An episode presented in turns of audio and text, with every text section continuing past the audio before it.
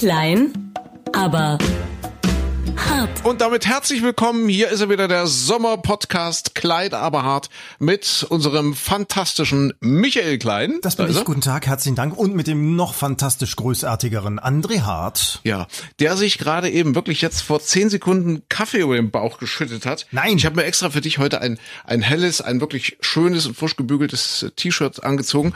Und äh, wir haben ein Novum, wir haben eine Premiere, Micha. Ich kann das jetzt sogar in die Kamera halten, weil die, die Chrissy ist da. Chrissy bei uns zuständig für Instagram, ja, unter anderem. Guck mal, Chrissy, hier, ich bin ganz nass. Und das sieht, es sieht ein bisschen aus wie eingepullert, aber es ist wirklich Kaffee, den ich jetzt versucht habe, ein bisschen von dem T-Shirt wegzuwischen, Micha. So aufgeregt bin ich, weil es ist ja unser letzter Podcast vor der Sommerpause. Oh Gott, und das ist der letzte Eindruck, der jetzt bleibt für die Menschen, ja, für die nächsten Es, Wochen. ja, furchtbar. Wir müssen uns jetzt aber ein bisschen Mühe geben und ich muss mal kurz einen Monolog halten, weil sonst ist es ja blöd mit dem Vi- Video, weil es soll ja ein kleiner Film sein, der jetzt als Teasing quasi bei Instagram eingestellt wird. Unser neuer Podcast. Er geht nämlich an den Start. Ich möchte Michael Klein bitten, jetzt äh, keine Altherrenwitze zu machen, weil die Chrissy ist hier, die Chrissy ist Anfang 20. Das, deswegen, wir reißen uns jetzt mal ganz kurz zusammen, sagen, dass es unser äh, großartiger, fulminanter Podcast eben der letzte vor der Sommerpause sein wird. Klein, aber hart. Haben wir schon einen Titel, Micha? Äh, haben wir schon einen? Weiß Wir haben noch, wir haben noch Nee. keinen Titel, glaube ich. Ja. Aber Chrissy hört mich jetzt sowieso nicht, Es, ne? sie hört dich nicht und insofern ist es eben schwierig. Aber wir, wir müssen euch sagen, äh, wir haben fantastische Kritiken. Wir haben immer immer mehr Podcast-User. Äh, ich glaube, das letzte, was wir äh, gehört haben zum Thema Kritik war sexistische Amateure, die da am Werk sind. ja, zwei sexistische Amateure. Aber das wollen wir jetzt gar nicht vertiefen. Dann ist erstmal Urlaub. Chrissy, machst du eigentlich Urlaub? Warte, dass, dass ihr die Stimme von Chrissy mal hört. Äh, jetzt also exklusiv für euch die Chrissy aus unserer Internetredaktion. Chrissy, sag mal was Schönes. Sag mal Hallo. Hallo, Ja, hallo. Du machst Urlaub, ja? Wo Ja, macht ich ihr mach Urlaub? Urlaub. Wie macht ihr Urlaub? Ibiza. Ibiza. Also fährst mit deinem Freund nach Ibiza. Genau, genau, wir fahren Sehr nach schön. Ibiza. Warst du da schon mal? Fliegen. Nee, noch nie. Noch nie. Also Ibiza, Ibiza ist sehr schön. Äh, ich kenne Ibiza, ich war vor einigen Jahren äh, mal dort. Ja, und äh, muss gestehen, wir hatten in dieser Woche den, ich habe mir hier äh, ganz viele Zettel, das kann man sehen, den, den 65. Geburtstag von Jürgen Möllemann angekreuzt. Nee, 75 wäre geworden, Jürgen Möllemann. Und wir waren tatsächlich, ab jetzt kannst du wieder was sagen, Micha, weil die Kamera ist aus, das okay. Video ist durch. Und wir waren tatsächlich äh, zu der Zeit dort, äh, nee, ich muss noch ein bisschen mehr ausholen. Also Ibiza, wir waren mit einer Radiotruppe dort, mit ganz vielen Hörern, ja, und Hörerinnen, ja, das muss man ja heutzutage dazu sagen, und äh, haben dort morgens ab 5 Uhr tatsächlich dann unsere Radiosendung gemacht und sind dann immer zu 20. haben die uns dort die Diskothek freigeräumt. Also das heißt, innerhalb dieses Clubs, in dem wir waren, es war Punta Arabi, glaube ich, hieß der, äh, gab es eben eine Diskothek. Ich glaube, in jedem großen Club in äh, oder auf Ibiza gibt es auch eine integrierte Diskothek.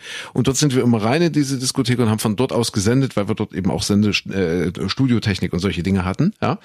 Und es gab einen Morgen, äh, also prinzipiell sind wir jeden Morgen über irgendwelche Schnapsleichen gestiegen. Das war schon immer sehr abenteuerlich und äh, ja, ein, ein Stück weit auch niedlich, ne, dass die Leute da so rechts und links Ibiza eben, ja? Party. So.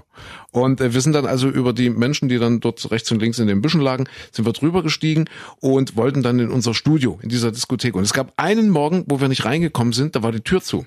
Aha. Hat also irgendjemand vergessen, uns aufzuschließen, aufzulassen, was auch immer.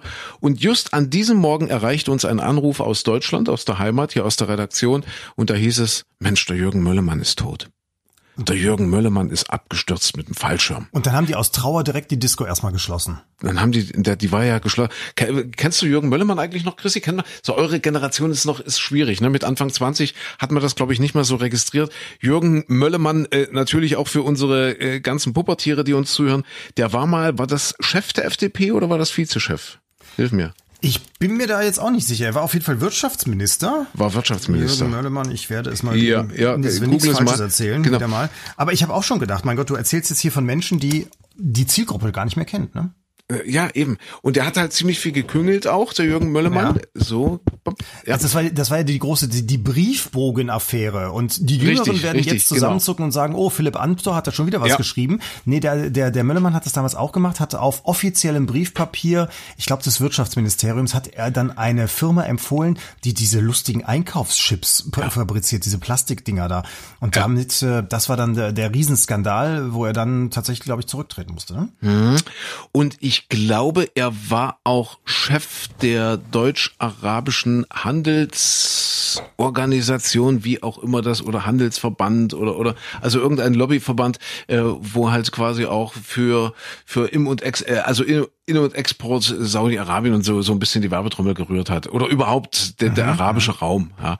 Und er hatte, die habe ich mal besucht nach seinem Tod. Er hatte eine riesen Villa äh, auf Gran Canaria äh, direkt in, in Dings, wie heißt denn das dort, dort, dort wo diese diese Dünen, also jedenfalls äh, Mas, nee, nicht in Las Palmas ist es nicht.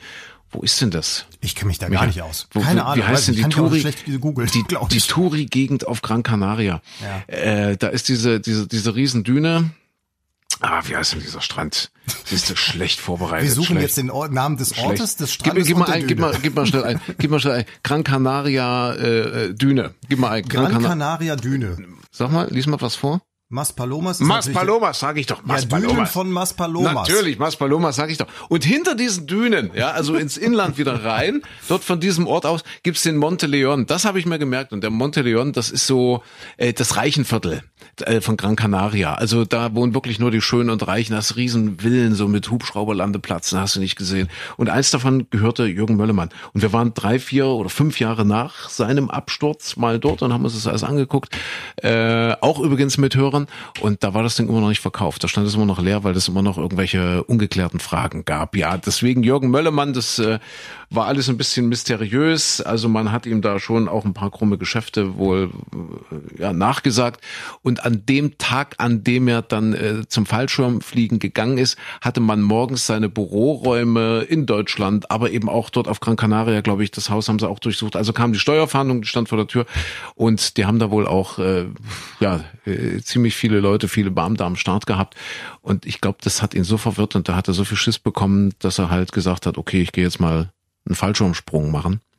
Und bis heute wird ja angenommen, dass er absichtlich die Reißleine nicht gezogen hat. Aber da gibt's, äh, gab's ja auch immer wieder Gerüchte, weil es so keinen Abschiedsbrief oder ähnliches gab und so weiter, gab's auch Verschwörungstheorien. Aber ich finde viel spannender, dass jemand, der, also, der ist ja eigentlich Lehrer gelernt, ne? Ja, Der ja. hat, der hat auf Lehramt studiert Ja. und ist dann auch irgendwie in die Politik und, und später war, er hat für Flick mal gearbeitet, diesen Rüstungskonzern. Mhm, Weil ich also auch dachte, naja, als Wirtschaftsminister wird man doch wohl sich nicht plötzlich so eine Villa leisten können. Also ich wüsste nicht, Ja. dass Peter Altmaier irgendwo Ach, wahrscheinlich noch nicht mal ein Ferienhaus auf Sylt hat. Äh, Das, das, das alles übersteigt doch das. Aber wenn du für Flick gearbeitet hast, und das war vorher, das war bevor Ja, er Wirtschaftsminister wurde, dann könnte es vielleicht hinhauen, ne? Könnte ich mir auch vorstellen. Äh, weil du sagst, es gab keinen Abschiedsbrief. Ich habe letztens erst einen Artikel gelesen, und zwar der Kubicki. Heißt er Kubicki? Kubitschki? Ich weiß immer nicht, wie er ausgesprochen Der wird. Kubitschki nicht. Der Kubicki. Der Kubicki, ne? Ja. Der, der, der Herr Kubicki von der FDP ist ja auch im Vorstand irgendwie, ich glaube auch Vizevorsitzender der FDP. Der Herr Kubicki war wohl ein persönlicher Freund von ihm, also die waren wohl ganz dicke miteinander, der Jürgen Möllemann und der Herr Kubicki. Und der Jürgen Möllemann hat ihm wohl einen Brief überreicht, äh, einige Wochen vor seinem oder sogar wenige Tage vor seinem vermeintlichen Suizid. Und äh, er hat jetzt erst oder oder Jahre danach erst äh, darüber gesprochen, was in diesem Brief drin stand, der Und? Kubicki.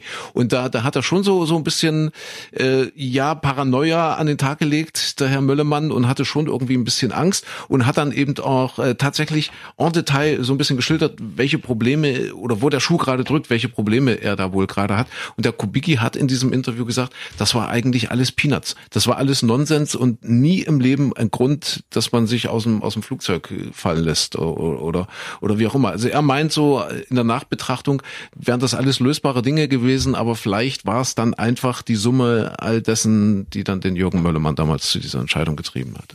Ja. Also er sagt, es war eigentlich alles nicht der Rede wert.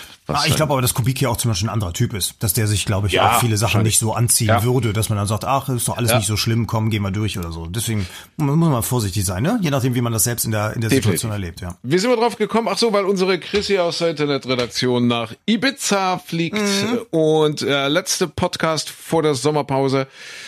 Und äh, ja, das, das war. Ach so, Jürgen Müllermann, richtig, wir sind ja im, im Wochenrückblick so ein bisschen. Jürgen Müllermann wäre im äh, Verlauf dieser Woche, in der äh, zurückliegenden Woche, 75 Jahre alt geworden und wir äh, zeichnen das heute und hier jetzt gerade auf am Freitag, dem 17. Juli.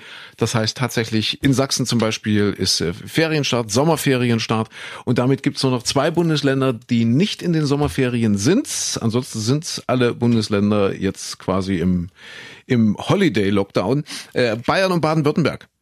Die Ja, dürfen die beiden, die äh, letzten, immer ne? ganz zum Schluss, ja, Ende Juli, glaube ich, gehen die erst. Ja, wo- wobei es ja auch immer wieder Diskussion gibt. Es wird ja immer mit den Kultusministerkonferenzen alle, alle paar Jahre festgelegt, wann, wie sind welche Ferien über Jahre hinaus im Voraus geplant. Ja. Und da gibt's wohl immer den Streit schon seit ewigen Zeiten, dass Bayern und Baden-Württemberg immer sagen, ja, nee, wir sind ja am Ende dran, wisst ihr ja. Ist ja so abgemacht. Wir sind immer die Letzten. Ja. Die wollen immer die späten Monate haben, wo es dann so richtig schön sommerlich warm ist. Und die anderen Bundesländer müssen immer äh, mal wechseln. Ne? Also mal ist NRW früh dran, mal ist Brandenburg früh dran, mal ist Sachsen früh dran. Es geht immer hin und her. Nur Bayern und Baden-Württemberg können sich da so schön rausziehen. Ne? Siehste, siehste. Naja. Warum, warum machen die das? Was hatten wir rausgearbeitet? Ich glaube wegen der Kartoffelferien oder sowas, dass die Kinder auf dem Feld helfen sollte. Das war so. ne? deine Theorie. Du hast gesagt, die bayerischen Kinder müssen alle noch auf die Felder. Ja, so, oder, oder auf die Alm halt und, und ein bisschen die Kühe hüten im Sommer. Und deswegen äh, werden die gebraucht in der Landwirtschaft. In Bayern werden die Kinder gebraucht in der Landwirtschaft. Ich meine, das Genau. wäre das Argument. Also dass der Ist Söder dann immer da sitzt und sagt, "Hey, ihr wisst doch, wir sind dann hier, wir sind ein Agrarstaat, wir brauchen Ja. die Kinder auf den Feldern, die können Ja. da zu der Zeit noch nicht Ferien machen, die müssen da vorher noch die, die, die, die Rüben, die Kartoffeln, Hopfen, Hopfen vor allem für die Bayern. Hopfen, genau, Hopfen reinholen, vor allen Dingen, ne? ja, richtig, richtig, genau. Das stand das äh, Oktoberfest auch in trockenen Tüchern Richtig, ist. Äh, ist das genau. eigentlich abgesagt, Oktoberfest? Ich glaube ja. das Ich meine ja, ne? Ich glaube, das Und ist auch eine der ganz großen, oder ich weiß nicht, ob es schon inzwischen mehrere sind, aber von den, von den ganz großen Zelten, von den Wiesenwirten haben einige ihre, oder einer zumindest auf jeden Fall die, wie heißt das denn, Lizenz zurückgegeben, dass sie gesagt haben, nee, dieses Jahr, das äh, wird sowieso nichts und Ja. dann schaffen wir es auch nicht in den nächsten Jahren ein Zelt aufzubauen, weil es einfach zu teuer ist. Ah ja, okay. Und die sind ja heiß umkämpft. Also da musst du ja Menschen für ermorden oder jahrzehntelang ja. warten, bis du dann Ja. so ein Zelt da aufmachen darfst. Wahrscheinlich müssen sie auch 10 Millionen auf den Tisch legen. Denke ich das mal, reicht, wahrscheinlich ja. ne, Um, um dort äh, überhaupt einen Platz zu bekommen. Das Imperium schlägt zurück. Äh, Wir sind im Wochenrückblick und äh, das fand ich äh, sehr bemerkenswert in dieser Woche. Das ist Platz eins der US-amerikanischen Kinocharts. Ein Star Wars-Film aus dem Jahr 1980, äh, namentlich der erste. Das Imperium schlägt zurück. Warum in dieser Woche Platz eins der Kinocharts in den USA, wo ja Corona auch wütet, als würde es keinen Morgen mehr geben? Äh, klar, Autokinos und überhaupt äh, keine Neustarts, keine Blockbuster, die jetzt in den Kinos äh, gestartet werden. Das heißt, die Verleiher beziehungsweise Produktionsfirmen etc., die halten das logischerweise alle zurück, weil die wissen, die Leute können eh nicht in die Kinos oder eben nur sehr begrenzt und in den USA äh, so gut wie gar nicht im Moment. Und deswegen äh, boomen dort die Autokinos und ja, äh, dann nimmt man eben gebrauchte Filme und was da gerade wohl richtig gut durch die und durch die Decke geht, ist das Imperium schlägt zurück. Meine Güte. Interessant, Star Wars. Und das passt auch wieder, mein Gott, wie alles mit allem zusammenhängt. Und ich finde, wir sind ja, also wir sind ja wahnsinnig gut vorbereitet dafür, dass der letzte Podcast vor der Sommerpause ist. Äh, das passt auch gut zusammen. Harrison Ford ist in dieser Woche 78 geworden und äh, Patrick Stewart 80. Ja. Patrick Stewart, also die, das sind ja die beiden Antipoden, ja. Patrick Stewart als Jean-Luc Picard der Enterprise bei Star Trek und Harrison Ford als, ich glaube, Solo, oder? Han Solo? Han Solo. Hm, Han Solo. Äh, Zwei völlig verschiedene Universen. Also da, absolut, absolut. Da passt eins nicht zum anderen. Ja, Und wir ja. haben ja schon öfter festgestellt, wir sind beide eher Trekkies. Also du sowieso. Star Wars kennst du wahrscheinlich gar nicht, oder? Ich, ja, natürlich kenne ich Star Wars. Äh, aber ich muss ehrlich gestehen, ich, ich kann dem jetzt nicht so viel abgewinnen. Ich habe die, die, die neuen, ich habe ja Rogue One, glaube ich, heißt es. Ja. Das ist ja so ein Ableger, irgendwie so ein inoffizieller Star Wars. Ja, ich habe mich ganz gut unterhalten gefühlt, aber es ist, es reicht meiner Meinung nach nicht an die, an die Qualität äh, von, von Star Trek ran. Obwohl das wahrscheinlich am Ende eine emotionale Geschichte ist. Ich wollte gerade filmisch Ja, ist das natürlich damals filmisch große, natürlich, also ganz großes Kino gewesen. Auch die, die, die neueren Star Wars sind Ja, ja. epochal. Aber mir geht's da immer schon auf die Nerven, dass du am Anfang ja irgendwie fünf verschiedene Planeten siehst. Also so war es Mhm, bei den letzten Filmen. Ich sitze dann immer da, vielleicht ist es noch auch eine Altersfrage, dass ich da nicht mehr, mehr so mitkomme. Du siehst fünf verschiedene Planeten, irgendwelche Menschen und uh, uh, uh, Geräuschviecher. Ja, ja, und, und dann irgendwann baut sich erst die Geschichte auf und du kommst so nach und nach dahinter, was, um was es jetzt eigentlich überhaupt geht. Und natürlich ist immer diese verschwurbelte Macht und, und dieses. Mystische, das ist ja so märchenhaft irgendwie. Und das kommt so nach und nach dann irgendwie. Und das mir fehlt immer die Logik dabei. Ich habe gestern Abend zum Beispiel, ich habe hier zwei DVDs, Blu-rays liegen gehabt, ausgeliehen und hatte die Wahl zwischen zwei verschiedenen Filmen. Der eine wäre der neueste Star Wars gewesen, der, ich glaube, im Dezember oder so in den Kinos war. Ja, oder ja. dann Rogue, nee, nicht Rogue One, äh, Ready Player One. Und gestern Abend war es wirklich so, dass ich gedacht habe, ach nee, heute nicht Star Wars. Ich habe mich dagegen entschieden. Okay, okay, Ja. okay. Das ist, das ist interessant. Also böse Zungen sagen ja, Star Wars ist, ist ein bisschen was für die Doofen und Star Trek ist dann eher was für die, für die Weiterentwickelten. Ja, Das sagst also, nur du, Also oder? für die, für die, für die nächste Evolutionsstufe, die nächste intellektuelle Evolutionsstufe. Also sagen böse, behaupten böse Zungen. Weil wir aber froh sind für jeden Podcast-User, äh, würden wir es uns natürlich nie verderben. Weder mit der einen noch mit der anderen Seite. Weder mit der dunklen Seite noch mit der, mit der Star Trek-Seite. Mit der guten Seite der Macht. Ja, insofern. Aber vielleicht sind wir auch einfach zu, da, würde ich sagen, ich könnte mir vorstellen, dass ich auch einfach zu blöd bin für Star Wars. Vielleicht, oh ja, vielleicht sind wir einfach zu blöd. Was gibt's Neues von Jean-Luc Picard? Gibt's ja bei Amazon, äh, Amazon Prime, äh, für, für, also bei Amazon Video, ja? Ja. Äh, gibt's ja Jean-Luc Picard, äh, wie, wie heißt es? Picard. Einfach nur Picard. Picard. Wo Richtig. jetzt auch schon raus ist, dass es eine zweite Staffel geben wird. Okay. Und danach ist wohl wahrscheinlich Schluss. Der Mann ist ja auch schon ein bisschen älter. Und ich hat hab's gerade gesagt, 80 geworden in 80 dieser Woche. geworden. Ich Patrick sagen, Stewart. er ist aber mega fit, wirkt er immer noch. Er ist fit. Er ist allerdings auch ein bisschen krank. Äh, Der hat wohl äh, ziemlich extreme Arthrose. Mhm. Und das ist wohl auch der Grund, weshalb er ist ja eigentlich Brite. Ja, und hat ja also angefangen mit Shakespeare und was weiß ich. Und das ist wohl der Grund, weshalb er mit seiner Familie, mit seiner übrigens äh, 39 oder 40-jährigen, äh, 40 Jahre jüngeren, ja, und damit auch 40-jährigen Frau, genau, ich glaube, die ist 39, nach Kalifornien ausgewandert ist und jetzt in Kalifornien lebt, weil es dort die Cannabispillen quasi frei verkäuflich gibt. Und das ist, sagt er, das Einzige, was ihm wirklich hilft. Auf Ah ja, Dauer okay. gegen die Arthrose. Also irgendwelche Medikamente und Schmerzmittel und so weiter. Das hat alles nicht geholfen, sondern einfach schön locker werden durch Cannabispillen. Und in Kalifornien ist das Zeug wohl frei verkäuflich. Ich habe keine Ahnung, ich weiß nicht. Und deswegen lebt Patrick Stewart jetzt mit seiner 40 Jahre jüngeren Frau in Kalifornien. Was du von mir alles lernen kannst, ja. Und noch eine kleine Geschichte am Rande. Äh, Harrison Ford, ja, der 78 geworden ist in dieser Woche. Am, am selben Tag übrigens, beide am 13. Juli. Harrison Ford äh, ist ja ein Zufall, dass der, dass der so ein Superstar geworden ist. Der hat ja so kleinere Rollen. Also der wollte immer Schauspieler werden, hat so kleinere Rollen äh, immer mal bekommen dort. Äh, das hat aber nie zu was geführt. Also das war immer so, dass dann alle gesagt haben, na ja, ach komm, lass es, das, das wird nichts mit dir. Und der ist dann äh, wohl wieder äh, back to the roots. Das heißt, äh, der hat wohl als Handwerker dort, als Kulissenhandhaber, äh, Handwerker, als Kulissenschieber in Hollywood in so einem großen Produktionsstudio hatte gearbeitet und hat sich gedacht, na gut, mit diesen kleinen Rollen, da kommst du nicht weiter und verdienst auch nicht wirklich Geld damit. Also wäre ich wieder Handwerker. Das ist berechenbar und da habe ich ein regelmäßiges Einkommen. Und das äh, hat er dann gemacht und dann gab's wohl eben ein Casting zu diesem Imperium schlägt zurück, zum ersten Star Wars Film. Und äh, George Lucas ist äh, dort ja der berühmte große Regisseur und der hat dann Leute eingeladen und brauchte einfach nur jemanden zum Vorlesen, der also quasi die die die Schauspieler, die gecastet werden sollten, quasi der dann den Gegenpart kurz spielt. und da ist wohl jemand ausgefallen, irgendwie krank geworden, irgendein Assistent von diesem George Lucas und weil äh, Harrison Ford da gerade irgendeine Tür repariert hat, dort in diesem Castingzimmer oder so, hat er gerade so peng, peng, hat der George Lucas gesagt, hier komm, kriegst 50 Dollar, wenn du wenn du jetzt mal dir eine Stunde Zeit nimmst und und einfach mal den Gegenpart hier liest, ja, zu meinen Casting-Kandidaten. Und der Harrison Ford war wohl total angenervt von diesem ganzen Thema und hat es wohl mehr oder weniger gelangweilt, so hingerotzt, so diesen, ja, hat einfach, ja, ich bin ja der Handwerker, okay, dann lese ich mal hier die, die, die Stellen, damit der Schauspieler da sein Stichwort bekommt. Und das hat aber dem George Lucas so gefallen, dass er ihn vom Fleck weg engagiert hat. Lustig, Und ne? das ist wohl angeblich, äh, ist das die Geschichte des Durchbruchs der Entdeckung von Harrison Ford als Theaterhandwerker, der eigentlich überhaupt keine Lust mehr hatte, der eigentlich schon abgehakt hatte das Thema Schauspielerei, und gesagt hat, ich mache jetzt in Türen, ich mache Türen und äh, dann weiß ich wenigstens, was ich habe. Aber guck mal, wie sich so Karrieren dann ändern. Ne? Bei Patrick Stewart war es ja auch so, dass der den Jean-Luc Picard überhaupt nicht spielen wollte Ja, eigentlich. ja, ja, ursprünglich und sogar ihm total davon abgeraten wurde. Der war ja ganz großer Shakespeare-Schauspieler beim, wie heißt der, Royal Ensemble, glaube ich, dann in, Mhm, in Großbritannien unterwegs und, und hoch dekoriert und angesehen. Und ähm, der ist auch seit ewigen Zeiten befreundet mit äh, Ian oder Ian McKellen, wird, äh, ich glaube Ian, nicht Ian ausgesprochen, Ian McKellen. Auch großer Schauspieler, der ja zum Beispiel Herr der Ringe den Gandalf gespielt hat und so weiter und so fort. Da, daher kennen wir Jüngeren ihn.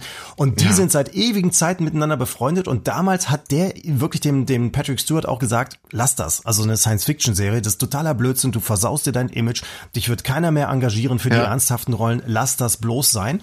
Die haben das aber hinterher auch wieder irgendwie ausgesöhnt sozusagen. Was heißt also sich nicht verkracht, sondern der hat auch hinterher gesagt, ja, mein Rat war der falsche. Gott sei Dank hat er nicht drauf gehört. Und die beiden übrigens, deswegen habe ich früher auch immer gedacht, Patrick Stewart wäre schwul, Ah. weil der, äh, die beiden sind so dicke miteinander befreundet und der McKellen, der ist homosexuell Aha, und die beiden okay. knutschen auch in der Öffentlichkeit ab und zu miteinander. Aha. Weil die einfach so, so dicke, dicke befreundet sind, dass die auch kein Problem haben, irgendwie vor irgendwelchen Kameras da zu stehen und sich zur Begrüßung dann erstmal so richtig, aber nicht irgendwo zaghaft auf die Wange oder sonst wo, Mhm. sondern so mitten drauf mit Sabber. Gucke an. Ja. Also, das sind ja, also was wir hier für Informationen schon wieder vermittelt, das ist ja unfassbar. Das ist eben der Podcast mit Mehrwert. Äh, aber nochmal nachgefragt, äh, du hast es geguckt jetzt, äh, Picard Ja. auf Amazon? Du fandst das nicht gut, ich, ne? Wegen der ich fand's Stimme. wegen der Stimme. Das ist ja, also für mich immer wieder ein Phänomen, äh, das äh, wie viel eine Synchronstimme ausmacht. Und äh, Jean-Luc Picard hatte gar mal, also er hat unterschiedliche Synchronstimmen, also deutsche Synchronstimmen schon in Anspruch genommen. Äh, aber es ist eine, ist das Robert De Niros Synchronstimme, die er hatte ursprünglich? Und und als Next Generations dann als als Serie lief, war das, ich glaube, für die allermeisten Folgen ich glaube, es war die Synchronstimme von oder oder auch von ähm, na Robert Redford, glaube ich. Okay. Auch. Ich weiß nicht mehr, wie der Typ hieß. Ich kann sie, ich kann mir die Namen nicht merken. merken. Und es gab dann schon mal eine kurze Staffel oder den Teil einer Staffel, wo der Typ den synchronisiert, der ihn auch jetzt ähm, bei Amazon quasi Ja. äh, synchronisiert hat. Und die Stimme kann ich nicht leiden. Also äh, nee, um Gottes Willen, ich habe nichts gegen die Stimme, aber äh, ich habe ein anderes, also Stimme und Bild von Jean-Luc Picard, das, das haut für mich jetzt nicht mehr hin. Das ist für mich keine Einheit mehr. Und deswegen finde ich diesen ganzen Typen, und der ist ja tragend. Ja, also jetzt äh, bei Picard, ich habe drei oder vier Folgen gesehen, ist er ja natürlich das absolute Zentrum, der Mittelpunkt. Und dann mit dieser komischen Stimme finde ich irgendwie, es, es wirkt auf mich befremdlich. Und deswegen habe ich es damals abgewählt. Stimmt, nach drei oder vier Folgen habe ich gesagt, nee, ist jetzt nicht so meins, weil die Synchronstimme nicht funktioniert. Aber ich finde schön, du störst dich nicht daran, dass da Außerirdische auftauchen, dass gebeamt Nee, nee, wird, gar dass man nicht, durch die. Gegend fliegt, sondern die. Stimme. Die, Die Stimme ist so wichtig. Deswegen hören uns ja auch immer mehr Menschen ja. Ja, immer, äh, ja, dieser Podcast. Ich glaube, wir sind jetzt schon sechs oder sieben. Ja, äh, Ja, wir, wir haben- wir, wir haben also die Statistik sagt, Ja. es müssten insgesamt mindestens sieben Mails sein. Ja, es, äh, es ist die, es sind die Stimmen, Michael. Es sind definitiv die Stimmen. Ja, nicht, dass ja. du mich eines Tages hier auch ersetzt und dann Ja, sagst, ja, dann würde ja keiner- Aber bei das- ich finde, die Stimme ist noch relativ dicht dran. Deswegen mich hat's nicht Findest so ja? sehr gestört Hm, und ich fand okay. die Serie einfach gut. Also Ja, deswegen, ja, das ja. war auch so, das passte ins äh, Star Trek Universum im Gegensatz zu, zu dieser anderen Serie, die es da vorher gab, die neueste Star Trek Discovery. Die fand ich eher schwierig. Da fand ich den Picard, der hat mir Ja, gefallen. aber es gibt doch auch eine neue Star Wars Serie, die läuft, glaube ich, auf Apple. Kann das sein? Oder Disney? Ja, Disney. Disney. Disney, Disney. Mandalorian. Richtig, richtig. Das habe ich tatsächlich auch geguckt. Ja. Und das ist also von den Bildern her großartig. Also es sieht Ja, wunder, wunderschön aus. Da haben die auch eine ganz neue Technik verwendet. Das habe ich letztens per Zufall irgendwo mal gesehen. Ähm, Und zwar, du hast ja früher dann riesige Bauten immer, immer gehabt. In den Studios haben die riesig da irgendwelche Weltraumkulissen gebaut und, und Planeten und so weiter. Oder aber in den letzten Jahren haben die Schauspieler von der grünen Wand agiert und dann wurde das alles von hinten eingeblendet. Und da hast du immer das Problem, dass es so ein bisschen komisch aussieht. Und die haben jetzt zum ersten Mal eine Technik verwandt, wo du im Prinzip eine riesige Videowand dahinter hast und die Schauspieler stehen davor. Und das heißt, die müssen dann im Studio nur noch so ein bisschen den Boden anpassen, äh, ein bisschen Sand drauflegen oder so. Und dann werden die komplette Landschaft zum Beispiel des Mondes oder de- des Planeten wird auf diese Videowand geworfen. Dann kann auch der, der Set-Designer eben noch an seinem iPad eben schnell einen Felsen ein bisschen weiter links machen oder einen Baum nach rechts stellen und ähnliches, weil das ist alles nur virtuell und sieht natürlich täuschend echt aus. Und der Vorteil ist eben, wenn da zum Beispiel jemand steht in so einer metallischen Rüstung, Ja. dann leuchtet das Licht von hinten, also wenn da die Sonne untergeht oder sowas, auf die Rüstung und das, das ähm, wird also auch so richtig reflektiert. Das sieht sehr, Das sehr macht echt aus. Also wir reden jetzt über diese neue, also über, Über Mandalorian, das, ja. Über Mandalorian, genau. und die der haben Pilot dadurch, lief doch, ähm, glaube ich, bei Pro7, oder? Kann das nicht sein? Der Da, ja, Pilot? das war das Gemeine, da haben sie die ersten zwei Folgen gezeigt. Ja, ja, Und der genau. Rest sagen sie, so, das den Rest musst du gucken, wo du es guckst. Naja, und dadurch konnten die aber wohl die Produktionskosten im Griff halten, Mhm. weil solche Weltraum-Science-Fiction-Dinger sind ja sonst immer extrem teuer. Und das ging durch diese neue Technik und es sieht wirklich sehr, sehr gut aus. Also die Bilder sind wirklich großartig. Ich habe auch hinterher erst dann gelesen, wie sie es überhaupt gemacht haben. Da kann man sich gut drauf einlassen. Aber leider finde ich, bei der Serie ist die Story eine Katastrophe. Die ist Okay. wirklich, das ist so dämlich und, und alles so, wo du denkst, ja, warum machen sie das jetzt? Und ach, du, du, du bist also nicht dabei, dass du wirklich mitfieberst. Und vor allem der Hauptdarsteller ist ja dieser, dieser Mandalorianer, läuft immer mit einer Rüstung rum, mit einem Helm. Du siehst also gar nicht, wie der aussieht. Du kannst dich jetzt nicht so richtig mit dem identifizieren. Der hebt dann nur einmal ganz zum Schluss kurz den Helm ab. Okay, Das ist dann auch okay. eher enttäuschend. Okay. Und also insofern, Also ich würdest fand die Serie jetzt, doof. würdest du jetzt nicht empfehlen? Nee, ich habe nur gesehen, im. Piloten Werner, Werner Herzog spielt mit, als Böser. Werner Herzog, äh, berühmter deutscher Regisseur, der schon mit äh, mit den Verrückten, wie hieß er? Äh, mit Klaus Kinski. Klaus Kinski, genau, der mit Klaus Kinski schon Filme gedreht hat. Die haben sich ja fast geprügelt und die haben sich sogar geprügelt am Set. Und Werner Herzog probiert sich ja ab und zu mal als Schauspieler und der ist dort tatsächlich irgendwie so als böser Geist. Ich weiß gar nicht, ob der jetzt noch mitspielt. Wie gesagt, ich sehe es nicht. Ich habe auch Disney nicht äh, im, im, im Abo, im Abonnement. Ach, der ist das. Ah, Ja, der jetzt sehe ist das. Ja, tatsächlich. Mhm. Werner Herzog, siehst du? Hat mitgespielt. Doch, Was, du- was du von mir alles lernen kannst. Der Wahnsinn. Ja. Ach, Patrick Stewart, noch ganz kurz. Ähm, zu seinem Geburtstag kam jetzt diese Woche, äh, ging dann so ein, ein Zitat von ihm durchs Ja. Netz und das fand ich sehr schön. Er sagte nämlich, ich würde es begrüßen, wenn wir zuerst unseren eigenen Planeten in Ordnung bringen, bevor wir die Arroganz aufweisen, unsere deutlich mangelhaften Zivilisationen auf andere Planeten zu befördern, selbst wenn diese völlig unbewohnt wären. Mhm. Das ist doch ein großer Satz. Ich kann mir vorstellen, dass auf Englisch klingt's noch schöner bei ihm, weil er so, Ja, ja, so ja, Shakespeare-mäßig das dann rezitiert. Aber auch, ja, selbst, also er, er sagt sogar, für einen toten Planeten, wo nichts drauf los ist, wäre es schlimmer, unsere schlechten Zivilisationen draufzupacken. Okay, sehr spannend. Ja, ich kann mir schon vorstellen, wenn das so in der, in der Shakespeare-Diktion dann so von der Bühne herunter. Ich würde es begrüßen. Ja, toll. Ja. Patrick Stewart. Also Happy Birthday, das waren die Geburtstage der Woche. Äh, schnell noch, weil wir gerade schon bei Streaming sind, dann können wir das abarbeiten. Wir wollen ja heute wirklich mal ganz kurz, weil wir sind ja eigentlich schon weg, Micha. Wir Ja, sind eigentlich, eigentlich. wir sind eigentlich im Urlaub. Also schnell Streaming haben wir damit erledigt. Also fa- falls es doch einen verregneten Sommer gibt, dann äh, ja vielleicht Picard auf Amazon. Hast du noch was irgendwie streamingmäßig, was, man, was du gesehen hast, was du empfehlen könntest? Ähm, Wo- wo- oder was eben ich gerade meinte, wo ich mich ja dann wirklich gestern für entschieden habe, das war ähm, dieses Ready Player One. Ah? Ähm, da wusste ich vorher nicht so genau, worauf ich mich einlasse. Das ist so eher was für die äh, Gamer-Generation, würde ich jetzt sagen. Also Ja, sprich, ja. Es, es hat so ein bisschen was von Tron, äh, eine, eine Zukunftswelt, in der ein Großteil in einer virtuellen Welt stattfindet. Es sind großartige Bilder. Ich hatte das Glück, das auch in 3D sehen zu können. Ja. Und das war, das war wirklich, also ganz andere Welt, Traumwelt eintauchen und so weiter und so fort. Aber storymäßig, naja, kennt man halt so. Es gibt Okay. einen, einen jungen Helden, der sich durchsetzen muss durch ein großes System und, und Rätsel lösen muss.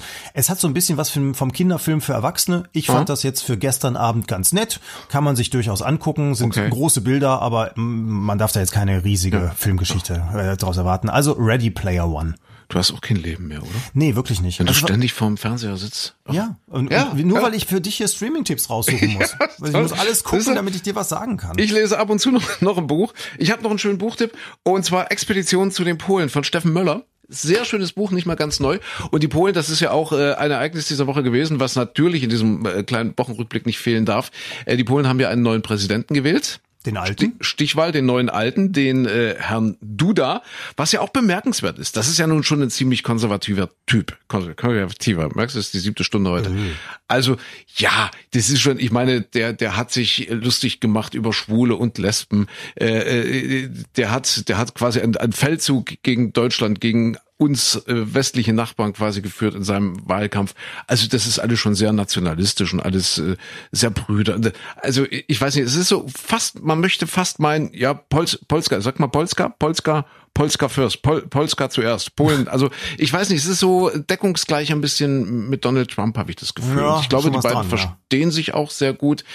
Und da ist es umso erstaunlicher, dass wenn es auch eine sehr, sehr knappe Stichwahl war, ich glaube 51 zu 49 für den äh, liberalen Herausforderer, also, also äh, gegen den liberalen Herausforderer für Duda, äh, aber dass sich eben doch 51 Prozent der Polen hinter so einen Präsidenten stellen, das ist für mich schon erstaunlich. Ja, es ist aber interessant, dass in all, all diesen Ländern, also äh, ich sage jetzt in all diesen Ländern meine ich damit alle, wo es so populistisch konservative Präsidenten gibt. Also Boris Johnson, Donald Trump, ähm, wen haben wir denn noch? Über, überall sind diese, diese Wahlen gehen immer so 51 zu 59 Ja, ja, aus. ja. Immer so halb, halb. Und jetzt muss man ja überlegen, in Polen ist ja noch ein bisschen anders als in Großbritannien.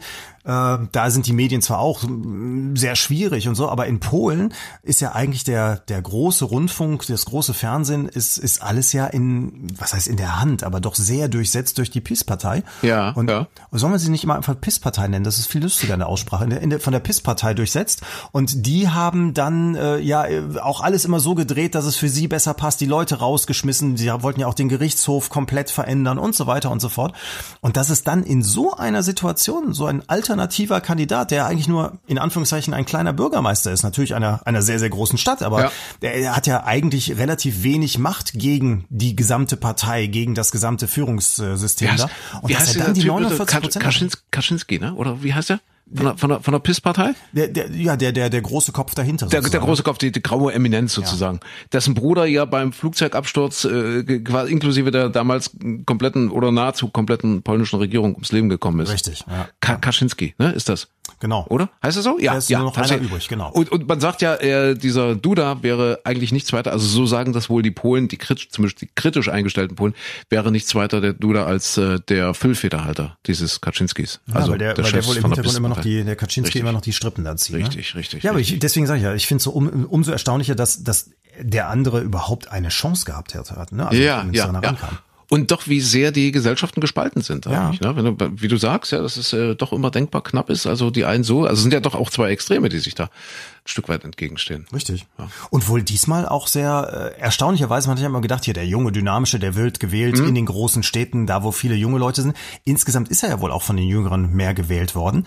Aber auch gerade im ländlichen Bereich, wo man ja immer denkt, ach guck mal, da sitzen die Bauern, die wollen Ja. einfach nur äh, hier Beständigkeit und konservativ und alles für die katholische Kirche in Polen haben. Aber auch da muss es wohl große äh, Umschichtungen ge- gegeben haben. Ne? Also man kann nicht durch die, die Bank sagen, Land blöd, Stadt progressiv oder sowas. Nee, das hat sich alles sehr durchmischt. Aber mal sehen, wie das weitergeht. Ach so, äh, zurück zu dem Buch, dass ich eigentlich, also Ja. viele, viele Missverständnisse sicher und man kann da von außen auch ganz viel sagen, oh- ohne vielleicht äh, auch wirklich viel zu verstehen. Und wenn man sich nicht so auskennt, äh, ich glaube, das trifft in diesem Falle äh, auf uns beide zu, was Polen. Absolut, ja. Wie, wie oft warst du in Polen in deinem Leben? Äh, leider noch nie. Siehste, siehste, siehste. Äh, Ich, ich kenne es eben ehrlich gesagt auch nicht. Also mal so kurz durchgefahren auf dem Weg zum Skiurlaub Richtung Riesengebirge, also Richtung Tschechien dann halt weiter. Ne? Dann fährst du so von Görlitz den kleinen Schlenker, nimmst du mit über Polen. Aber ansonsten, ja, wenn man keine Ahnung hat, einfach mal die Fresse halten. Oder ein Buch lesen, Steffen Möller, Expedition zu den Polen. Dieser Steffen Möller ist ein total interessanter und witziger Typ, der ist eigentlich Kabarettist, jetzt so um die 50 irgendwie und äh, ja, der hat erst in Berlin studiert, dann hat sie ihn irgendwie nach Polen verschlagen, wollte auch mal zwei, drei Semester, ich weiß gar nicht was, was er dort studiert hat, ist dort hängen geblieben ja, wahrscheinlich keine Ahnung, wegen der Liebe oder was auch immer. Und hat sich dann so eingewuselt in dieses Land und auch die Sprache dann so gut gelernt, dass der schließlich die polnische Ausgabe von Wetten das im polnischen Fernsehen moderiert hat. Wahnsinn, ne? Wahnsinnig erfolgreich, Steffen Möller. Und äh, ja, ein ganz witziger Typ, der in diesem Buch Expedition zu den Polen, also wirklich auch aufräumt mit vielen Missverständnissen.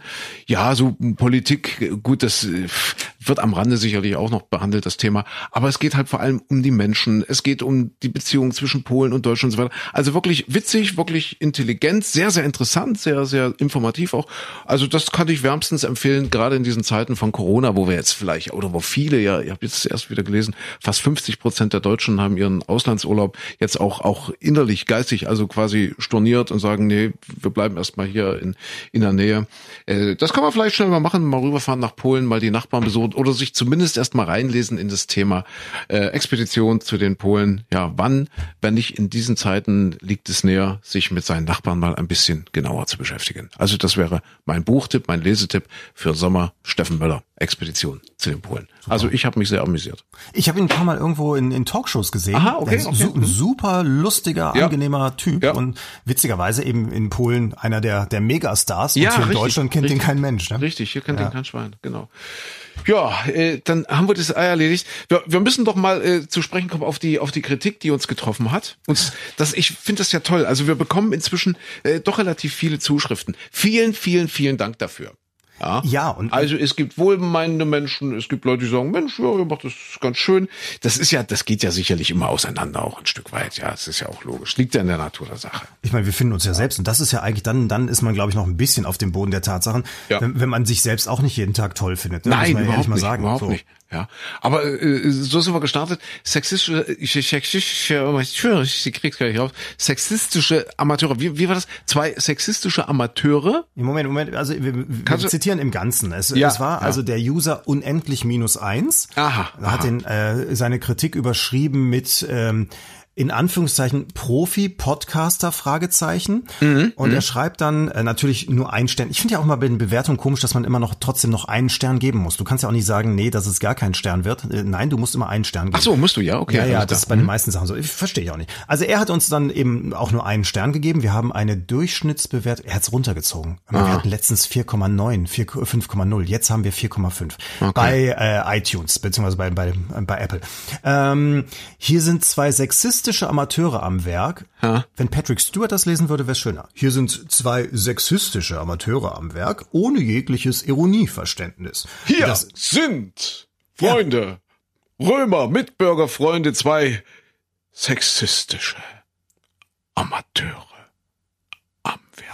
das wäre mein Streaming-Tipp gerade übrigens. Ich habe die Serie Rom zu Ende geguckt gerade. Die Ah, ist ja. äh, Anfang der, der 2000er Jahre, glaube ich, Ja. gelaufen, 2005 oder so. Habe ich letztens schon mal kurz erzählt. Ja. Und da gibt's einen so einen Ausrufer mitten ähm, auf dem äh, Forum, auf dem Platz. Der Ja. verkündet immer so die großen Geschichtswendungen und so weiter. Das ist also die Tageszeitung von Rom. Und das Okay. ist so ein, ein etwas äh, beleibterer Herr und der macht so lustige Bewegungen auch dabei. Also wenn, Okay, wenn der okay. sagt, liebe Bürger von Rom, dann geht die Hand rauf, runter, links, rechts und so weiter. Also das, das wäre eine Rolle für dich gewesen, wenn du das gerade so nachmachst. siehste? Ja. Und ich war, ich war jetzt schon wieder einen Schritt weiter. Ja. Äh, also Shakespeare, klar, Julius Caesar, äh, dann, dann äh, Shakespeare, ich war beim Prinz von Dänemark. Äh, sein oder nicht sein. Ah, Hamlet oder was? Ob's edler im Gemüt, die Pfeil und Schleudern des wütenden Geschicks erdulden oder sich wappnend gegen eine See von Plagen durch Widerstand sie enden, sterben, schlafen, schlafen.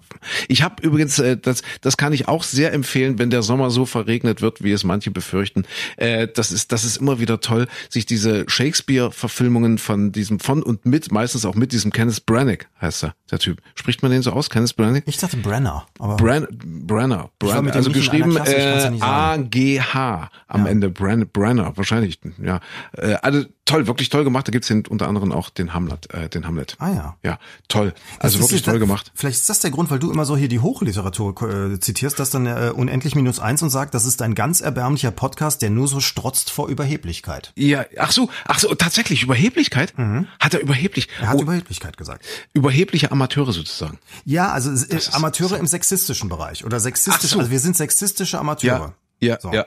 Ja, das ist interessant. Das, das ist, das ist sehr interessant, weil, weil ich, ich denke ja auch manchmal, dass, dass, dass wir Hochstapler sind. Also ich will das jetzt gar nicht so sehr auf dich beziehen, sondern auf mich. Und ich bin in dieser Woche, just in dieser Woche wieder über einen Artikel gestolpert. Ich glaube, Spiegel Online war das. Und zwar beschreiben die dort dieses Imposter-Phänomen. Das Imposter-Phänomen ist quasi ein Hochstapler-Syndrom.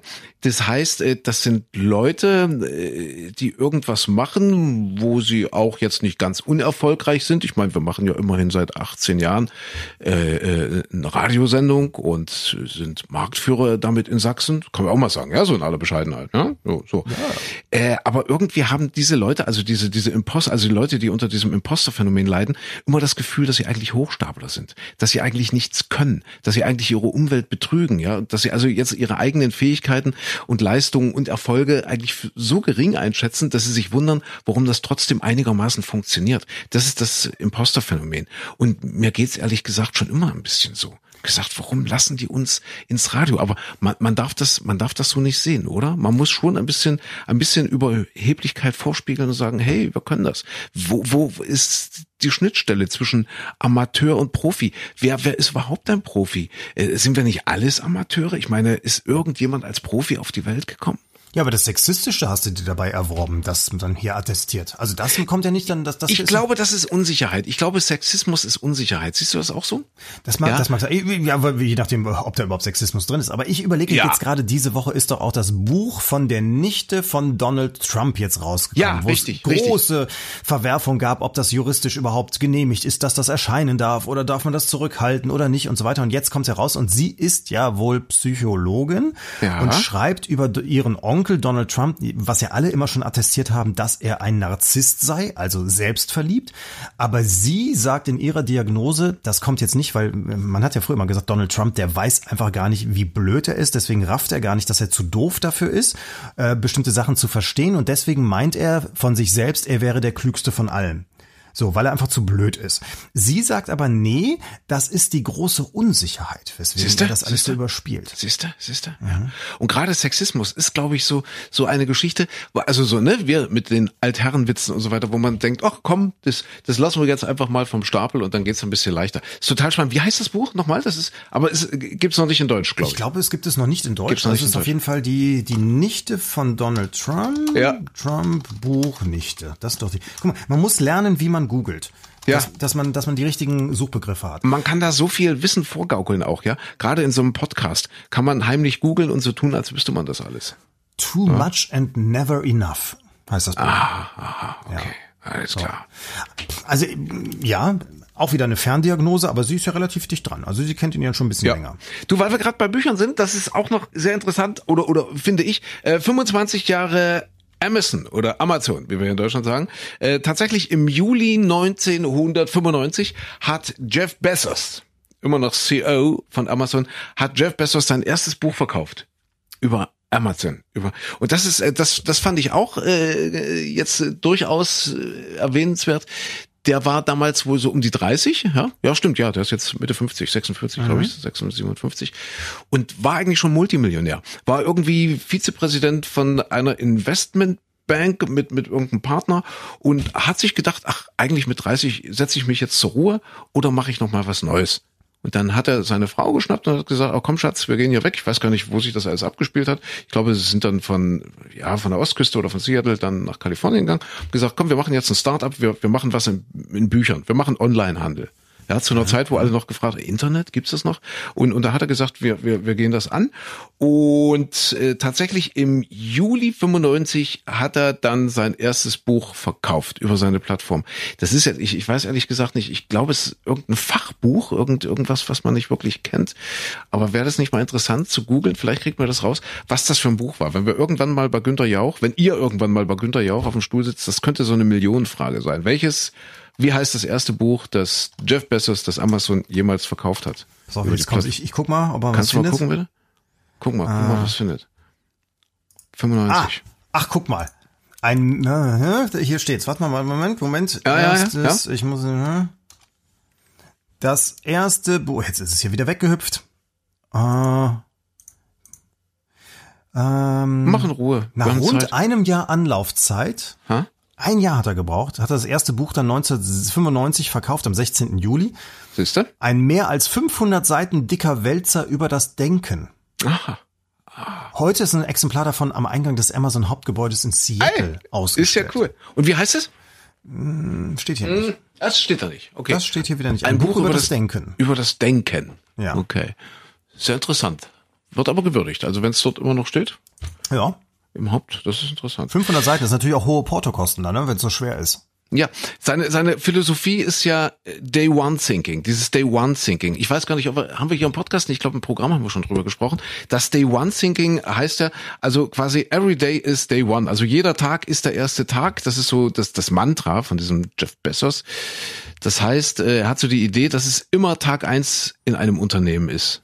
Ja, also äh, dass man, dass man nie aufhört, sich neu zu fühlen, dass man nie aufhört zu überlegen, was kann man verbessern, dass man nie aufhört zu sagen, hey, es ist mein erster Tag, bleibe ich auch mal eine Stunde länger oder zwei. So, ja, also also dass dieses Brennen nie aufhört. Und er sagt, äh, solange sich ein Unternehmen äh, auf dieser Day One Ebene bewegt, ist eigentlich alles gut. Dann ist man innovativ, dann ist man beweglich, geschmeidig und so weiter. Dann wird man sich auch immer anpassen an, an die Märkte und, und auch immer durchkommen und immer erfolgreich sein. Sobald Day Two ins Spiel kommt, also quasi Tag zwei, hey, wir haben es geschafft, toll. Wie ist es jetzt bei Amazon? Die machen, glaube ich, fast 300 Milliarden muss man sich mal vorstellen. 300 Milliarden Umsatz im Jahr.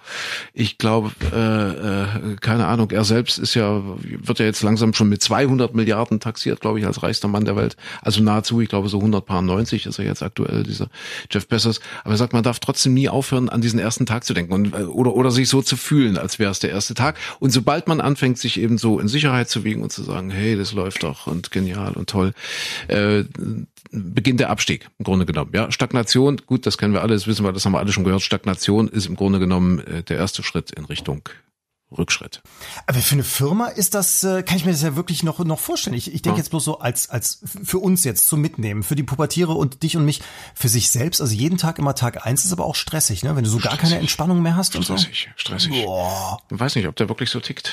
Schwer vorstellbar. Keine Ahnung. Was er, was er gemacht hat, äh, die haben wohl bis 2016 immer in die roten Zahlen gewirtschaftet, obwohl die damals schon megamäßige Umsätze eingefahren haben. Und der hat immer reinvestiert. Ja, also der hat wirklich äh, hunderte Millionen eigentlich schon, schon eingenommen mit Amazon, hat immer reinvestiert, hat immer aufgekauft, immer geguckt, wo geht noch was. Äh, das finde ich sehr bemerkenswert, dass er eben wirklich 95, 2, 5, also mehr als 20 Jahre eigentlich gewartet hat, äh, bis er hat, so, jetzt fange ich an, Kohle zu verdienen. Aber eben jetzt auch richtig, ich glaube aktuell im letzten Jahr 11 Milliarden Gewinn, meine Wahnsinn, ich, Wahnsinn. gemacht. 11 Milliarden ja, Gewinn.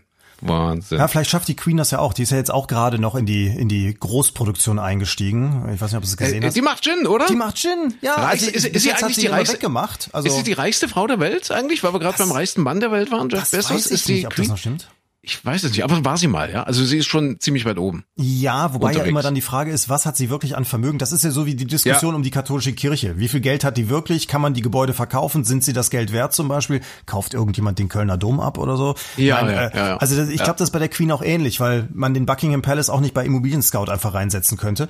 Und äh, die hat aber tatsächlich ja im Moment auch äh, Probleme. Ganz viele Mitarbeiter sind in ja äh, Ru nicht Ruhestand, äh, in, in Kurzarbeit und und äh, ja äh, kurzzeitig entlassen worden und so weiter, mhm. weil einfach natürlich auch die Paläste nicht geöffnet werden können, können keine Besucher reinkommen und so weiter.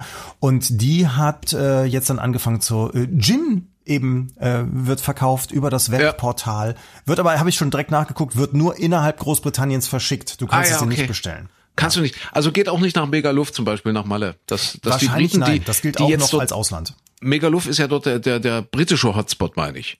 Richtig. Ja, also Ballermann ist eher so, ist eher deutsch, ja. Schland und äh, Megaluft, da tummeln sich eher die Briten. Und haben sie alles dicht gemacht jetzt? Das auch äh, die Meldung der Woche. Also klar, es wurde die Maskenpflicht erst wieder eingeführt, also wohl auch im Freien draußen, außer an den Stränden.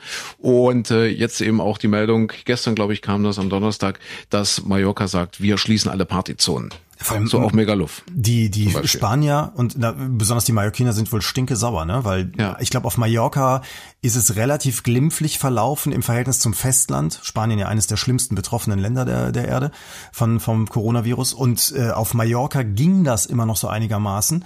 Ja und jetzt kommt's über die Touristen alles wieder rein und ja. äh, die sind mega sauer hier auf die Deutschen auf der Schinkenstraße und die Briten da in in Magaluf müssen wohl auch sich benommen haben wie ja. Wie so manche Mitglieder des Königshauses. Jetzt schimpfen alle auf alle. Ich habe äh, heute Morgen gesehen, äh, im MoMA, glaube ich, irgendwie, oder war es gestern Abend bei RT Ich, ich habe keine Ahnung. Aber ich habe noch gesehen, wie sich Mickey Krause die Perücke zurechtgerückt hat und sagte, so alle Schikane hier, ey. alle Schikane. Hat er gesagt, echt? Hat Mickey Krause, ja, der eigentlich ein sehr intelligenter und sehr ja. integrer Mensch ist.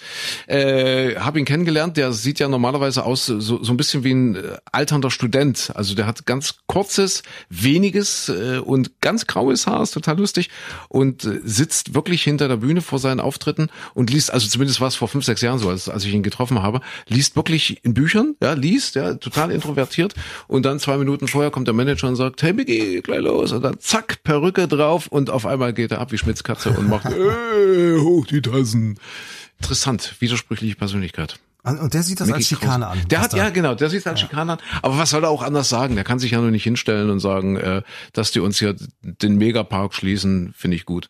Kann man ja nicht machen. Interessant gibt's Ist aber ja, jetzt hier auch, ja. auf Ibiza gibt's ja auch diese, diese riesen Clubs da, oder jetzt weiß ich nicht, ob es Ibiza oder Teneriffa ist, diese ähm, Del Mar äh, CDs, die man auch überall kaufen kann und so weiter und so fort, ne? Der, hier Café Del Mar. Und ja, denen ja. geht's wohl auch schlecht. Ibiza, glaube ich. Also ja. sprich, die haben jetzt wohl auch riesig Probleme, weil der Club geschlossen bleibt. Und da dachte ich mir, mein Gott, was haben die an CDs verkauft? Hm. Also in den vergangenen zehn Jahren. Äh, da kann es doch jetzt nicht sein, dass es denen noch schlechter geht als äh, Erna Koslowski, die am ja. Ballermann so eine kleine Schinkenstraßenkneipe hat oder sowas, die alle alle natürlich zu leiden haben, zu jammern haben. Aber es gibt wohl auch auch ganz viele von den Mallorca-Künstlern, die gesagt haben, mein Gott, wenn du über fünf, sechs Jahre äh, auf Mallorca jeden Sommer diese Saison mitgemacht hast und da jeden Abend gesungen hast, kriegst du für den Auftritt ja auch nicht nur 100 Euro, da kannst du auch schön mal was beiseite legen. Und wenn dann jetzt mal was ausfällt, sich dann jetzt so zu beschweren im Verhältnis zu anderen, die wesentlich weniger in den vergangenen Jahren verdient haben, ist das auch schon ein bisschen ja. makaber. Also Jürgen Drews sagte ja. zum Beispiel auch, das kann nicht wahr sein, dass jetzt hier einige der großen Ballermann-Stars groß rummeckern und so.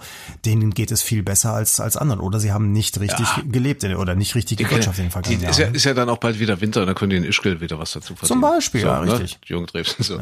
Hier, äh, Micha, klar, wir, wir sind jetzt äh, schon wieder bei über 50 Minuten, deswegen äh, zum Schluss unseres Sommerpausen-Podcasts, weil wir gerade auf Malle waren, beziehungsweise auf Ibiza. Los, Karten auf den Tisch, wo geht's für dich hin? Ich äh, habe lange hin und her überlegt und war ja. eigentlich der festen Überzeugung, dass ich dieses Jahr nicht ins Ausland fahre und habe auch keine Lust, mich in äh, Flugzeuge oder Bahnen oder sonst was zu setzen, sondern für mich war klar, irgendwo so in Autoreichweite. Und da war mein Gedanke wirklich so eher vielleicht ein bisschen Städtetour durch Deutschland zu machen oder, oder mal an die Nordsee, mal an die Ostsee. Jetzt bin ich aber so geschockt auch, was heißt geschockt? Ich habe einfach keine Lust, mich da an der Ostsee auch noch mit dazwischen zu, zu quetschen. Ähm, und dann kam irgendwann auf die Idee, Mensch, so in vier, fünf Stunden Autoreichweite von mir aus, äh, da liegen nicht nur Hamburg, München oder Berlin, da liegt auch Paris. Und Frankreich hat es im Moment auch ziemlich gut im Griff, was äh, das Virus angeht. Und vor allem der Franzose an und für sich macht natürlich dann auch Urlaub irgendwo auf dem Land und fährt in den Süden oder an die, in die Normandie oder sonst wohin. Das heißt, Paris selbst ist verhältnismäßig ruhig im Moment. Und deswegen haben wir uns überlegt, wir fahren jetzt tatsächlich mal ein paar Tage nach Paris und ja. äh, nutzen auch all das, was wir die vergangenen Jahre nie gemacht haben. Also äh, in den Louvre musstest du nie gehen, nach Versailles nicht, weil da hat man sich gegenseitig totgetrampelt vor Menschen. Und da hatte ich auch keine Lust drauf. Deswegen, ich werde dieses Jahr tatsächlich mir mal Versailles schön, anschauen. Schön, schön. Ja. Also Micha Klein macht Ferien in Versailles. Ich mache Ferien in Sachsen-Anhalt. ja, das ist der sind, Unterschied. Ja, ich beim Sonnenkönig und du kannst mal. Genau. Ja, schaffst nee, es nicht sind, ganz bis Potsdam. Wir sind noch mal in Halle, äh, noch mal beim Wasserskifahren, weil ich möchte gern äh, jetzt äh, Wakeboard lernen. Also das ist jetzt so mein Ziel für diesen Sommer Wakeboard. Ja bisschen Wakeboarden und äh, Wohnwagen organisiert, weil es ja dann doch eher wechselhaftes Wetter so ein bisschen. Und da habe ich gesagt, den, den stellen wir dorthin, an diesen See, an diese Wasserskianlage und dann mal gucken wie weit ich komme. Aber es geht dann, das gebe ich ehrlich zu, es geht dann auch nochmal nach Spanien mit dem Auto allerdings, also nicht fliegen äh, runter Richtung Barcelona, Tossa de Mar. Wunderschöne Ecke, wie ich finde, auch total überlaufen normalerweise. Und äh, wie du sagst, in Paris, wir hoffen auch, dass es dieses Jahr vielleicht ein bisschen leerer ist und dass man es ein bisschen, ein bisschen genießen kann. Was, was ich halt geil finde, ist eben diese Wettergarantie, dass du dann zweieinhalb Wochen unterwegs bist und weißt, es ist blauer Himmel, es ist schön, es ist warm, du brauchst keine Socken anziehen, du brauchst keinen Regenschirm, keinen Regenkipp. Das, das finde ich halt schön. Also wenigstens so, so zweieinhalb, drei Wochen mal dieses elementares Summer-Feeling. Das, das finde ich halt wichtig. Aber du traust dich wirklich, da diese Riesenstrecke runterzufahren? Ja, ja, der Weg ist da in dem Fall aber auch ein Stück weit das Ziel. Natürlich so mit Pause äh, im Schwarzwald. Weiß gar nicht, ob man im Schwarzwald jetzt überhaupt noch ins Hotel gehen sollte. Da ist immer noch dieser Verrückte unterwegs. Das ist, das oh, ist ja auch den total haben sie spannend, immer noch nicht, oder? Ne? Den haben sie immer noch nicht. Also jetzt Stand heute, 17. Juli, ist er immer noch unterwegs, wie vom Erdboden verschluckt. Der, der, der Yves Rausch heißt er, glaube ich. Yves, Yves Rausch. Der Verrückte, der die Polizisten entwaffnet hat.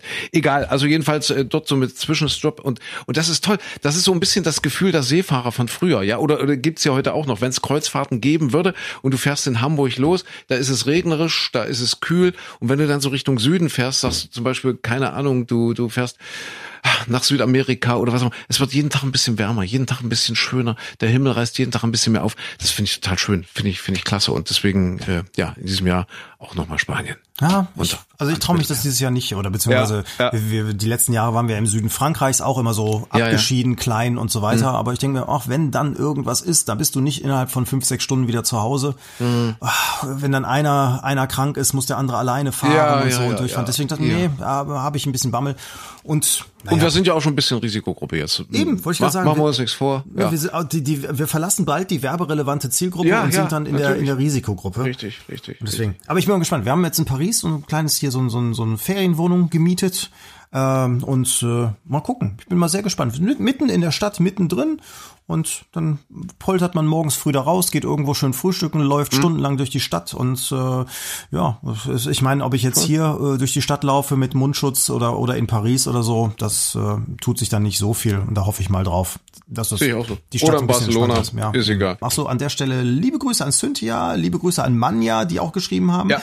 Ähm, und äh, de, wo, ach, und der Bertram hat uns auch einen gespielten Witz geschickt. Oh, den, den können wir jetzt noch zum Schluss nachspielen, oder? Oder, oder hast du, äh, hast du einen besseren? Nee, ich habe leider, nee, nix. Du hast nix, gar nichts. Gar nichts, gar nichts. Ich bin leider unvorbereitet. Also der von Bertram, ja. ich hätte mich nicht getraut, den auszusuchen. Okay. Muss, ja. Muss ich ehrlich gestehen. Hast du ihn vorliegen, per Zufall? Ich, nee, ich habe ihn leider nicht. Muss ich dich wieder briefen? Okay, dann bist du, in dieser Woche bist du Arzt. Ich bin der Arzt. Du bist Woche. der Arzt, ich bin okay, der Patient. Okay, das ist jetzt, also wir spielen jetzt den Bertram nach. Also, also äh, den Witz von Bertram. Der, der Witz war, also der Arzt ist nicht der Bertram. Nein, Nein Bertram ich, hat uns geschrieben. Der, der Witz von Bertram. Und ja, okay. Bertram hm? ist aus Dresden und Bertram, Bertram, warte mal, die anderen haben ja immer doch geschrieben, dass sie meine Mutter sein könnten. Ja. Äh, äh, Moment, Man, Manja ist für, nur für die Statistik. Wir führen ja Statistik. Das finde ich übrigens sehr, sehr schön. Es schreiben wirklich alle immer Bertram dazu. Hat geschrieben, er war mal eine Bertha. Ich könnte deine Mutter sein. Das würde, ich, ich bin eines Tages bin ich der, der Mensch auf dem Planeten mit den meisten Müttern. Aber Manja, ähm, Manja ist mit 34 Jahren knapp ausgeschieden aus ja, äh, ja, der ja. Anwärterschaft meiner Mutter. Äh, sie hat einen vierjährigen Sohn, der Jack heißt. Ja. Jack wahrscheinlich, ne? Jack, okay. Jack, sagt man ja, Jack, ne? So, und äh, sie hört übrigens immer Samstag oder Sonntag beim Kochen, den aha, Podcast. Aha, so, aha. Äh, für die Statistik dann Cynthia, 32 Jahre. Also wir haben einen Schwerpunkt bei Frauen um die 30. Ja. Merkst du schon, ja. so Anfang 30. Hat drei Kinder, fünf, sechs, sieben Jahre alt. Okay. Also, so wirklich getaktet hintereinander weg. Ja. Also äh, auch Dankeschön dir. Und ja, der Bertram hat den Bertram. Bertram ist nicht meine dritte Mutter. Bertram, nicht mitgezählt, könnte schon die fünfte oder siebte sein. Siehste, siehste, ähm, siehste. So, er hat übrigens noch Buchtipps für dich, die, die schicke ich dir weiter. Kannst du dann mal jetzt über den Urlaub lesen. Das können wir, können wir vielleicht nach dem Urlaub dann aufarbeiten. So, Ja, und Bertram ja. hat uns den gespielten Witz geschickt. Also, du bist der Arzt, ich bin der Patient. Und du musst als Arzt mich dann gleich fragen, was fehlt Ihnen denn? Was fehlt Ihnen denn? Also mehr habe ich nichts zu tun. Mehr hast du nicht zu tun. Mehr habe ich nichts zu tun. Nee. Okay. Aber da, Bertram hat es sehr gut verstanden. Das ist ja dann beim gespielten Witz, wenn ich dir erst erklären muss, was dein Text ist, kann es nicht allzu viel Ja. Text sein. Und vor Ja. allem, äh, es müssen Ja. zwei Personen sein. Das ist für gespielte Witze ja die Grundvoraussetzung. Für alle, die uns auch welche schicken wollen. Es funktioniert nicht mit, mit ganz viel Text. Ja, Okay, so. okay. Der andere ist da auch leicht überlastet. Er ist halt sexistischer was, Amateur. Was Ihnen kein denn? Was. Ihnen? Was Ich, ich versuche, warte, ich, ich versuche die Rolle anzulegen. Ich versuche. Ja. Ich habe, äh, ich hatte ja das Hörbuch ähm, Michel Olbeck und Serotonin hatte ich dir erzählt, glaube Ja. ich. Und das, da, ich bin jetzt durch. Also jedenfalls, äh, das ist ja äh, jemand, der an, an extremen Depressionen leidet. Also sein Protagonist dort in diesem Buch. Ja. Und egal zu welchem Arzt er geht, die Ärzte, bevor sie mit ihrem Patienten anfangen zu reden, stecken sich immer erstmal eine Zigarette an in diesem Ah, Buch. okay. Wirklich, jeder Arzt, den Ja. dort, Camel, glaube ich, schreibt er sogar mal Camel. Also ich finde es auch Also, schön. also, also du bist jetzt, bist du jetzt schon in meinem, äh, in meinem Behandlungszimmer oder wo ich bist bin du? dann mittendrin. Wir, es ist, die Handlung setzt mittendrin ein. Es gibt kein, Also, was bisher geschah. Na, warte, ich drücke erstmal, ich drücke erstmal. Drück. Herr Klein, bitte. Herr Klein, bitte. Tag, Herr Doktor. Grüße Sie. So, und dann, Moment noch nicht, äh, mein, erst noch mein Text. Herr Doktor, also beim, beim Lungenfacharzt bin ich aber nicht gerade, ne? Nein, ist egal. Merk schon. 106 Lungenfachärzte in Deutschland haben beschlossen, dass Diesel kein, kein Problem ist, oder wie war das, ne? Dass, dass Rauchen für Ärzte nicht so schädlich ist Ja. wie für den Durchschnitt der Bevölkerung. Ja, okay, also Hoppala, ähm, wir hatten falschen Taschenrechner, wir haben uns vertan. Kann ja mal Ja, passieren. ja. So, äh, Herr Doktor, Herr Doktor, guten Tag. Ich bräuchte eine Bestätigung, dass ich krank bin. na, was, was fehlt Ihnen denn? Sagen Sie mal. No, die Bestätigung. Wie, das war's jetzt? Das war's. Oh, Bertram, wisst ihr. Sie, siehst du? Ich sag's ja. Ich, ich sag's ja, ich hätte den nicht ausgesucht, aber Nee, Bertram. ich auch nicht. So. So, gut. Aber die, weißt du, die anderen finden auch, die, die anderen schlechten, die ich davor immer hatte, ausgesucht habe, die fanden die anderen auch gut. Ja, also Bertram war jetzt, ja, also er war jetzt auch sehr schlecht. Das stimmt. Ja, aber wa- wahrscheinlich ist das dann Aber der, der, der braucht eine Weile, glaube ich. ja noch noch besser als die, die wir. Ja, Ja. Du, du, du müsstest jetzt einfach so hier so, so, so ein Klakörchor einspielen. Der braucht eine Weile. Ja, so dieses Sitcom-Lachen, das würde, das würde uns gut zu Gesicht stehen. Dieses, dieses, dieses Sitcom-Lachen, ja. Nein, also das war schon okay, Bertram. Ich glaube, für unser Niveau okay. Ja, ich, Ja. Bertram, ich finde es auch gut, dass du uns nicht überfordert hast. Nein, absolut, ja. Das ist genau ausreichend für zwei sexistische Amateure. Ich glaube, da, da passt das auch vom Niveau.